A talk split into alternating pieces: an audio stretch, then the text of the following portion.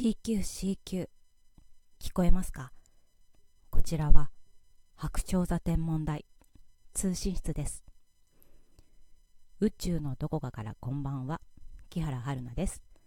えー、皆様明けましておめでとうございます。ハッピーバレンタイン皆様いかがお過ごしでしたでしょうか、えー、いつの間にかですね、えー、1月も終わってしまい、え本年も残すところあと11ヶ月となりました、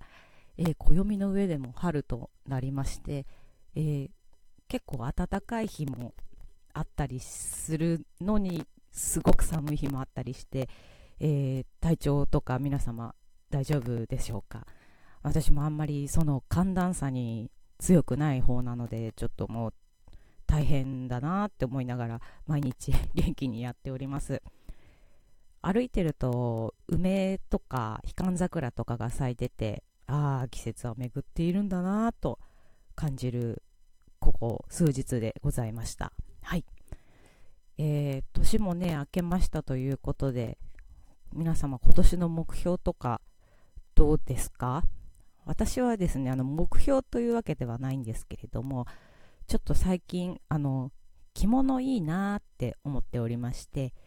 えー、去年初めてお着物着たんですけれどもで今年もあのお正月とかにね着ようかなって思ったんですけど同じお着物だとつまんないなって思ってたんですけどあのお着物って小物が多いのであの、まあ、帯を変えたりとか、えー、あの半襟をつけたりですとかねそういったことであのちょっといろいろおしゃれができるっていうのを見たりしてそうなんだって思っていたらこの間近所にあの着物のリサイクルショップがありましてですねそういった小物類があの着物市みたいな感じでたくさん出ておりましてそれでえっ、ー、と買ってしまいましていろいろ。はい。であ着物ってなんかいろんな着方があるんだなって思って動画とかを見てですねあの着物でお出かけたくさんできるようになれたらいいなって 思っております。はい。でですね、あの、早速最近読んだ本をご紹介しようと思うんですけれども、えっと、皆さん、あの、リチャード3世ってご存知ですかね？あの、シェイクスピアの戯曲ですごく有名なものがあるんですけれども、えー、戯曲の方はですね、えっ、ー、と、まあ、その、なんだろう、王位を狙うザ・悪人っていう人がこうリチャードなんですけれどもそれがあの何でしょう親族とか周りの人々を中殺しながら、えー、王位に上り詰めみたいな話でしてまああのなんだろう典型的なその悪役ヒーロー悪役主人公っていう感じの、えー、お芝居になってるんですけれども、まあ、リチャード3世っていうのがあのイギリスのあの実在した王様なんですね。でそれをあのシェイクスピアがその脚色してあの舞台戯曲化したっていうものなんですけれどもで結構ですねあのそのまあえー、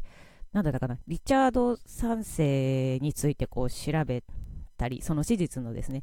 リチャード3世について調べたりですとか、えーと、本当はこんな王様だったんだよみたいなあの歴史に沿って調べたりっていう人がいてでそれがですねあの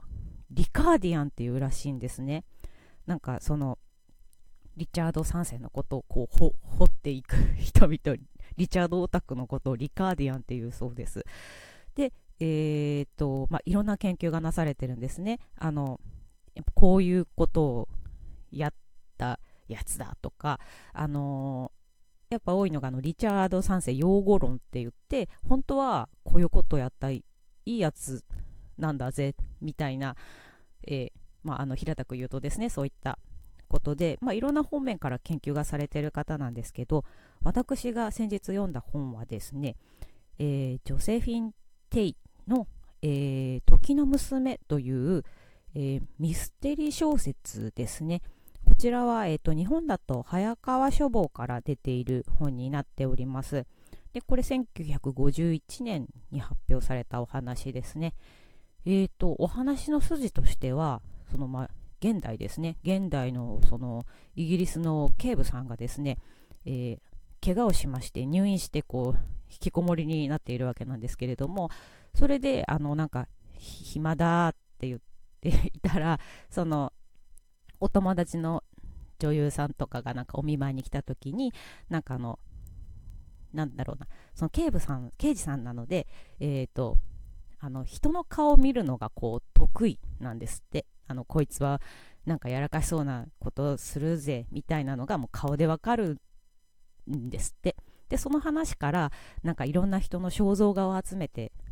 あのその女優さんにお願いして集めてくるんですけれどもその中にあったそのリチャード3世の肖像画というものに何かこう引っかかるものを覚えてそこからですねあの知り合ったですねブレント君という、えー、歴史家の、えー、青年と出会い、いろんな資料を紐解きながらリチャード3世の素顔に迫るというミステリー小説です。なんですけれども、これがですね、えっ、ー、と、場面がですね、ずっとその、えー、グラント警部のあの病室でずっと進行しまして、で、その、ブレント君が持ってきた資料とか、そこから、えーと、いろんなことを推測していく、推理していくっていう話になってるんですね。で、あの、後書きとか、後書きじゃない、あの、解説とかでもいろいろ言われてるんですけれども、そういうふうにあの、事件現場にあの行かずに、えーと、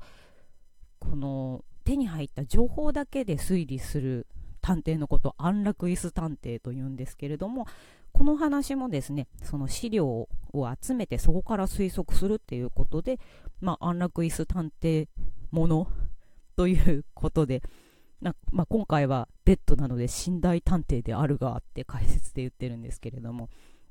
といって、えーとまあ、その資料ですとかそこからの推測でお話が進んでいくというなかなか面白い作りになっておりました。まあ、あの我々はですねもうあの21世紀の人間なので、えー、リチャード3世の本当の姿を知ることはですね、まあ、永遠にできないんですけれどもそういった資料から、えーと、いろんな読み取り方ができるっていうのもなかなか面白い、えー、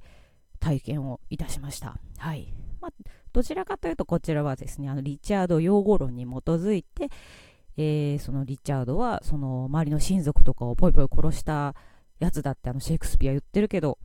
本当はどうなんだろうみたいな感じのお話になっております。で私これを読んで思い出したのが、え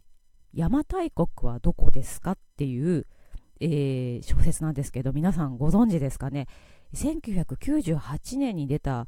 えー、これもミステリー、なんかバカミスとか言われてたりしてたんですけれども、の、えー、お話なんですけれども、えー、クジラ東一郎さんの著で、東京草原社から出ていますね。あの、一時期バッて有名になったので、もしかしたらご存知の方もいるかもしれないですね。えー、これもですね、えっと、バーに集まった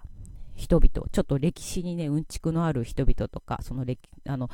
えー、学者の先生とかが、なんか、ふと集まったその狭いバーでですね、その歴史談義をするみたいな話なんですけれども、その一人のおっさんがですね、その邪馬台国っていうのは、その北九州にあった説とか、その機内、えー、あの関西の方にあったっていう説とあるね、みたいな話をしたら、その在野の研究者の人がですね、いやいや、実は資料をこういう風に読むと、実は邪馬台国はここにあったんだよね、ふん、みたいな、え、展開をするっていうお話ですね。これいくつか、その、一冊の中に、その、いくつか、その、なんだろう、歴史ネタについて、えっ、ー、と、まあ、資料とかそういったものから、やっぱこれも違う方向から見てみると、こういう読み方もできるよっていう、えっ、ー、と、なんだろうな、資料をもとにした、推理小説みたいな感じのお話になっておりまして私はその小さい小さいっていうか昔これを読んだ時にはあなんか面白いなって思いました。その、えー、実際にも今あるものが、まあ、A というものが、まあ、A だと思われてたけど A をなんかよく見たり逆から見たり裏から見たりしてみると実はあの B だったり C だったりっていうことを読むこともできるっていうのが、まあ、人間の可能性というか、えー、想像の余地。あとはその資料の不確かさ。とかっていうのを、えー、如実に感じましたね。なかなかこれは私の、えー、拙い読書人生の中でも、えー、すごい印象に残っている本でございます。邪馬台国はどこですか？はい。これはなんかあのそのクジラ東一郎さんやっぱり今でもあのミステリーとか推理小説いっぱい書いていらっしゃるんですけれどもあのなんか知りよく今さっき調べたらなんかシリーズとしてその海外ものも、えー、ある様子でしてやっぱりその海外のこういった、まあ、例えば神話に片足突っ込んでるような話ですとかそういったものが実際どうだったのかっていうのを、えーとえー、あ推理しているっていう話みたいです。結構バッて人気になった本なのでもしかしたらあの読んだことあるかもしれないですし多分あの図書館とかあの古本屋さんとかに行ったら並んでるんじゃないかなと思いますので、えー、目についた方はぜひあ懐かしいなって思う人もちょっとまた読んでみてはいかがでしょうか。はい、やっぱその歴史を読み解くっていうのはある意味本当に推理小説みたいなところがありますね。ここに資料があったからこの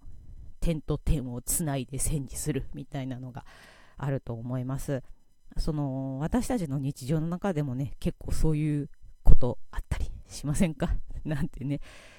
いろいろこうね調べてみたり事象がこういっぱいあってねそれを紐解いていくのもまた人生の一興だと 思います。はい。